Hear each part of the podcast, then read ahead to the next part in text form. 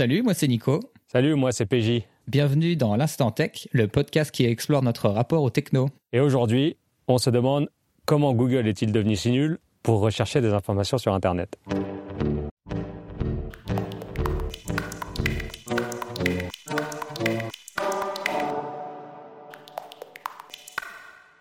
Alors, deuxième épisode, ravi de te retrouver, mon cher Nico.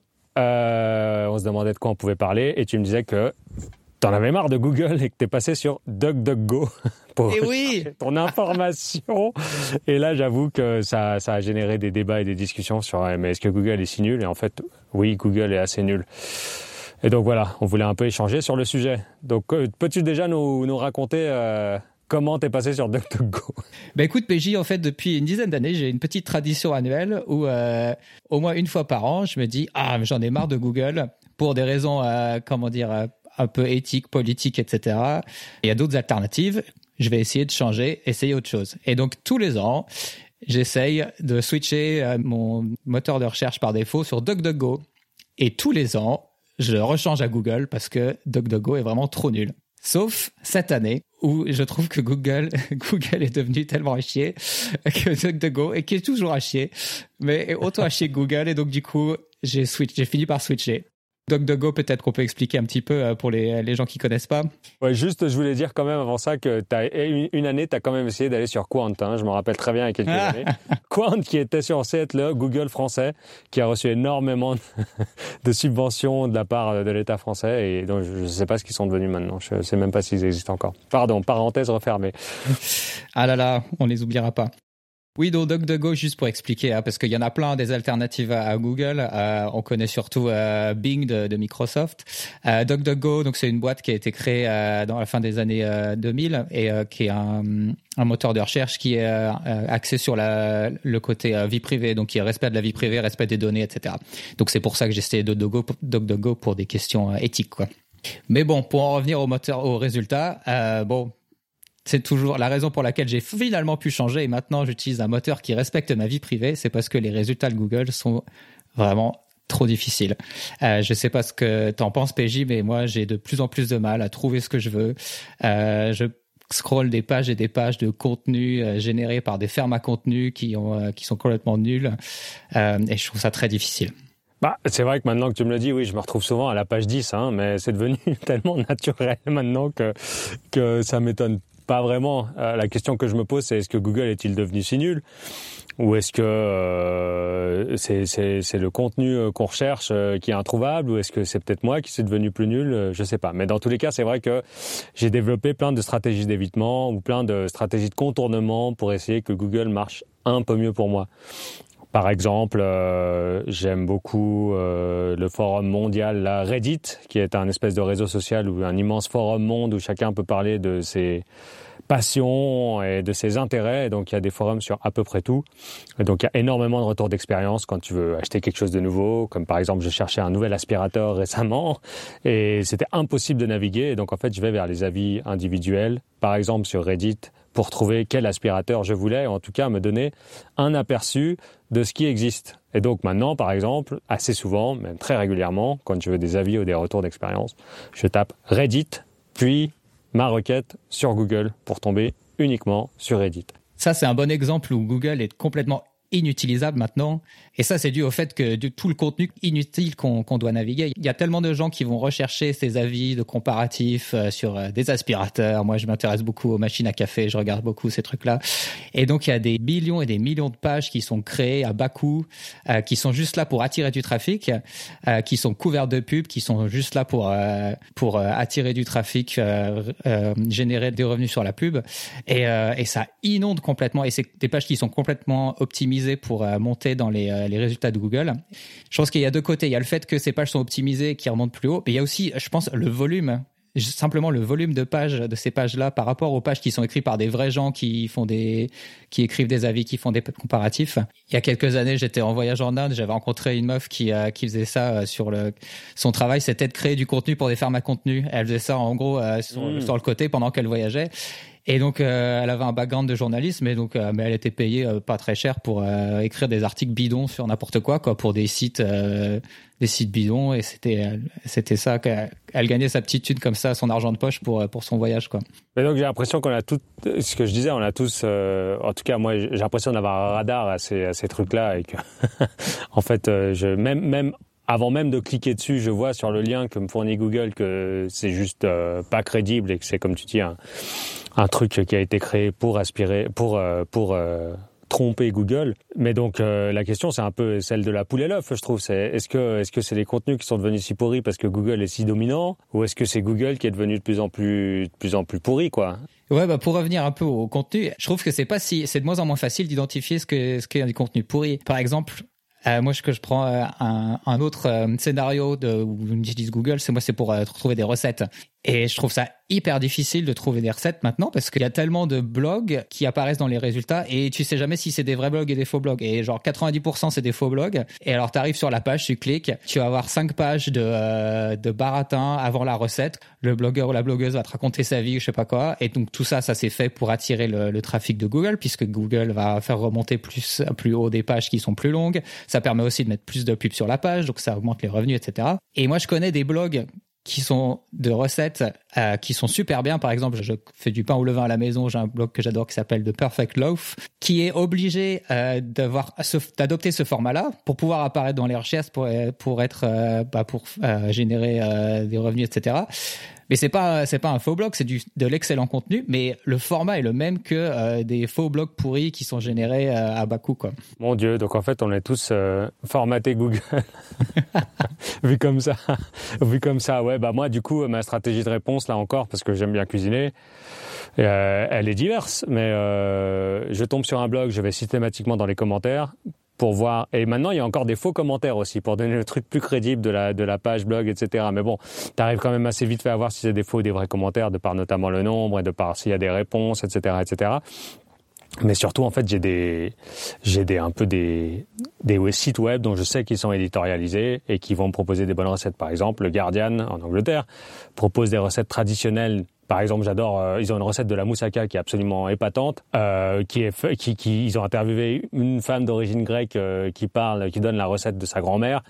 Cette recette est géniale. Pareil pour les pâtes carbonara, par exemple, où il y a encore un, un site web anglais qui s'appelle BBC Good Food, que tu m'as fait découvrir d'ailleurs, où là, ils ont une espèce de vaste librairie de, de, de, de recettes. Euh, et donc en fait oui effectivement maintenant quand il s'agit d'avoir une recette et ou alors mon dernier truc c'est que ma mère a un Evernote avec un dossier avec plus de 400 recettes dedans qu'elle a glané au fur et à mesure du temps. C'est la version des vieux grimoires ou des, des vieux bouquins de recettes des grands-mères quoi si tu veux version digitale. Et donc systématiquement quand je veux une recette je vais d'abord rechercher un mot clé dans l'album Evernote qu'elle m'a partagé pour voir s'il n'y a pas un truc.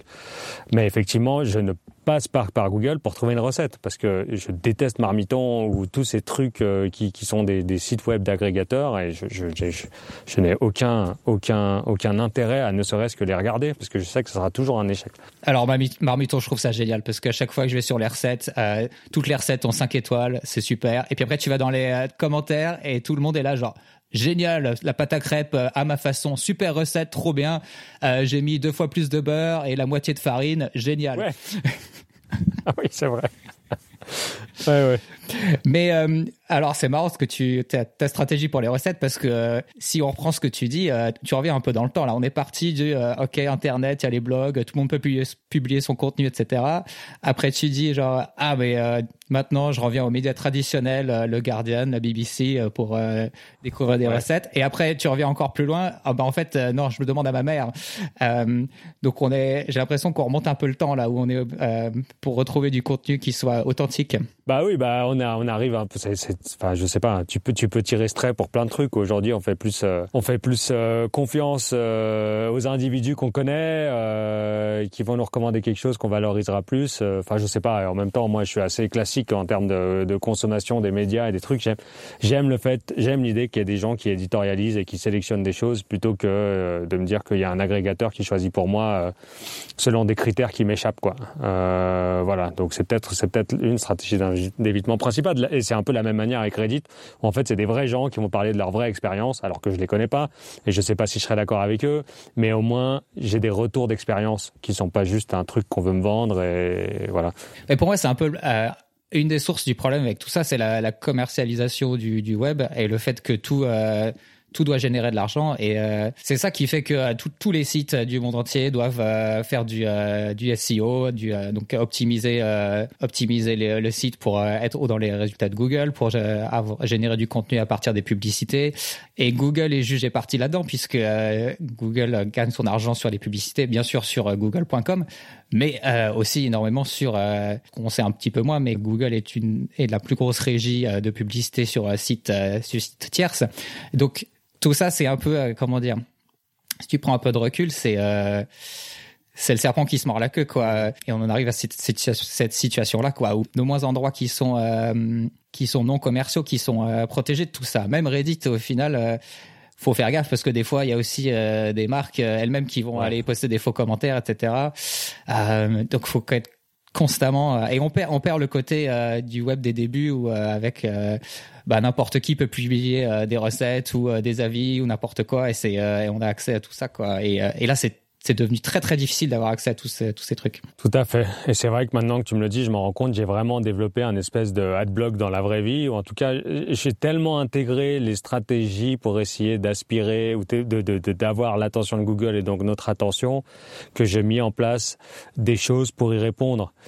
Et c'est pas seulement vis-à-vis de Google, c'est euh, les avis Amazon ou c'est les avis sur euh, Google Maps, par exemple. Tu regardes des avis, mais en fait, maintenant, c'est clair qu'il y en a plein qui sont payés ou alors que c'est des gens qui connaissent, euh, qui connaissent le commerce et qui veulent, et, que le commerce leur demande de mettre des 5 étoiles, des 5 étoiles, quoi. Donc, je regarde les gens qui publient les avis, s'ils ont publié 5, plus de 5, au moins 5 avis, sinon je prends pas en compte ce qu'ils disent. J'essaie de voir des avis qui sont en général les 3 étoiles ou les 4 étoiles et pas les 5 étoiles ou les 1 étoile. Enfin, on est vraiment, ouais, c'est un peu, en fait, quand tu pense, c'est un peu un enfer. Mais donc c'est peut-être ça, en fait, euh, si on revient à Google qui t'a fait changer sur DuckDuckGo, et, et moi ça m'intéresse quand même de savoir.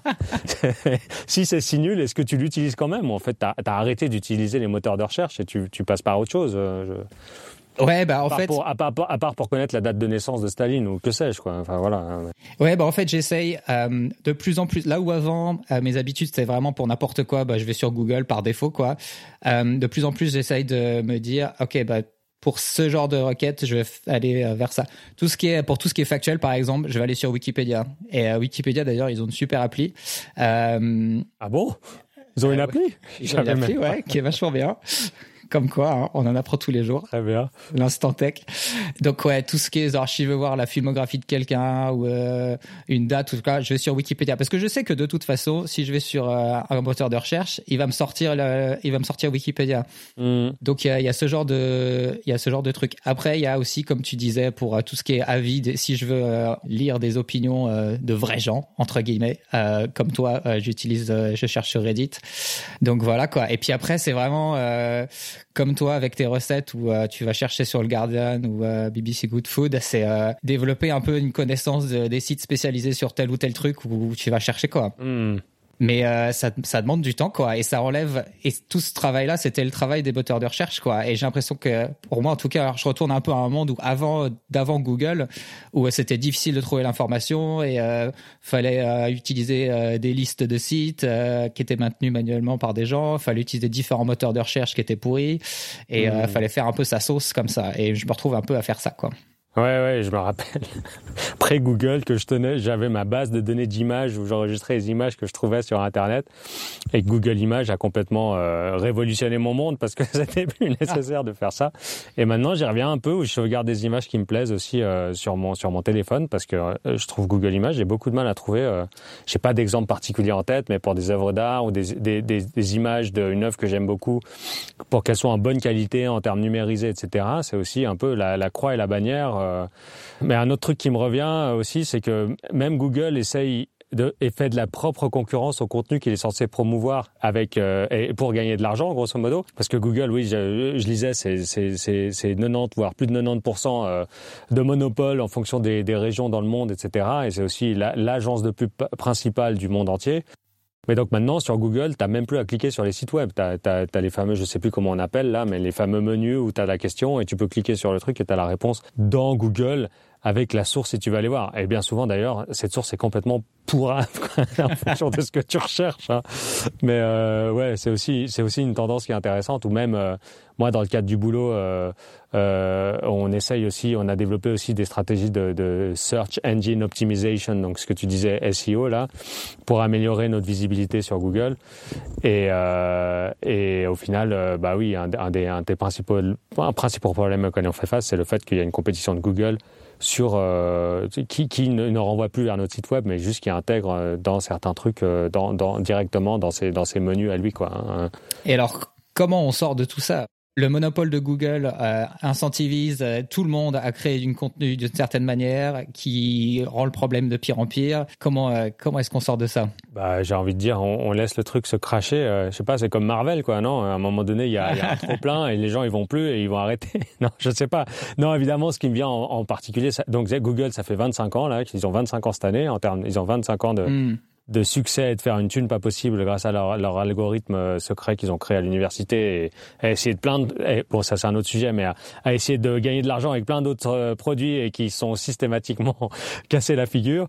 Euh, mais ça c'est un peu une opinion. Mais non euh, je, je me rappelle que là au début de l'année euh, il y a eu ChatGPT qui a fait une entrée fracassante euh, qui a pénétré dans mon entourage comme j'ai jamais entendu ça et on en parlait absolument partout. Je me rappelle de journalistes qui disaient que à, à, au sein de Google ils ont lancé je cite une une alerte rouge parce qu'ils ont senti leur principal business complètement euh, euh, comment dire euh, euh, euh, mise en en en risque, challengé de la part de ce chat GPT. Et c'est vrai que tout autour de moi, tout le monde a essayé et les gens ont plus ou moins des usages plus ou moins poussés il voit aussi, il voit aussi, il voit aussi les limites. Enfin, moi, je suis allé à un, je suis allé à un, mariage euh, il y a pas si longtemps et j'essaie d'avoir un peu des idées de, de pour d'avoir une base pour après euh, pouvoir écrire un discours. Quoi.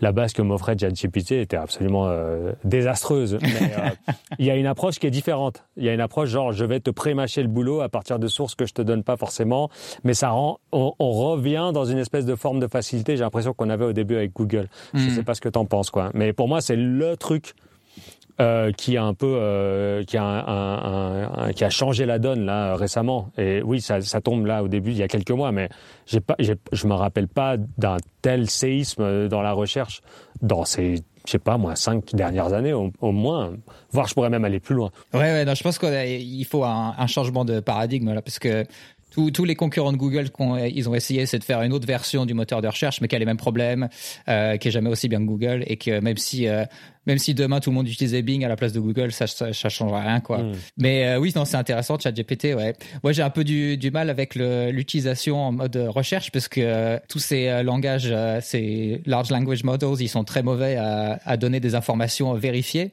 Euh, mm. Donc souvent, tu leur demandes des trucs, tu sais jamais trop si c'est vrai ou pas. Moi, j'ai fait l'expérience il y a quelques temps, je passais des, des entretiens et donc je suis je suis ingénieur en informatique et donc pour préparer l'entretien, il fallait que je prépare un peu les algorithmes de base que j'avais appris à la fac. Il a fallu que je me remette pas un peu tout ça en mémoire.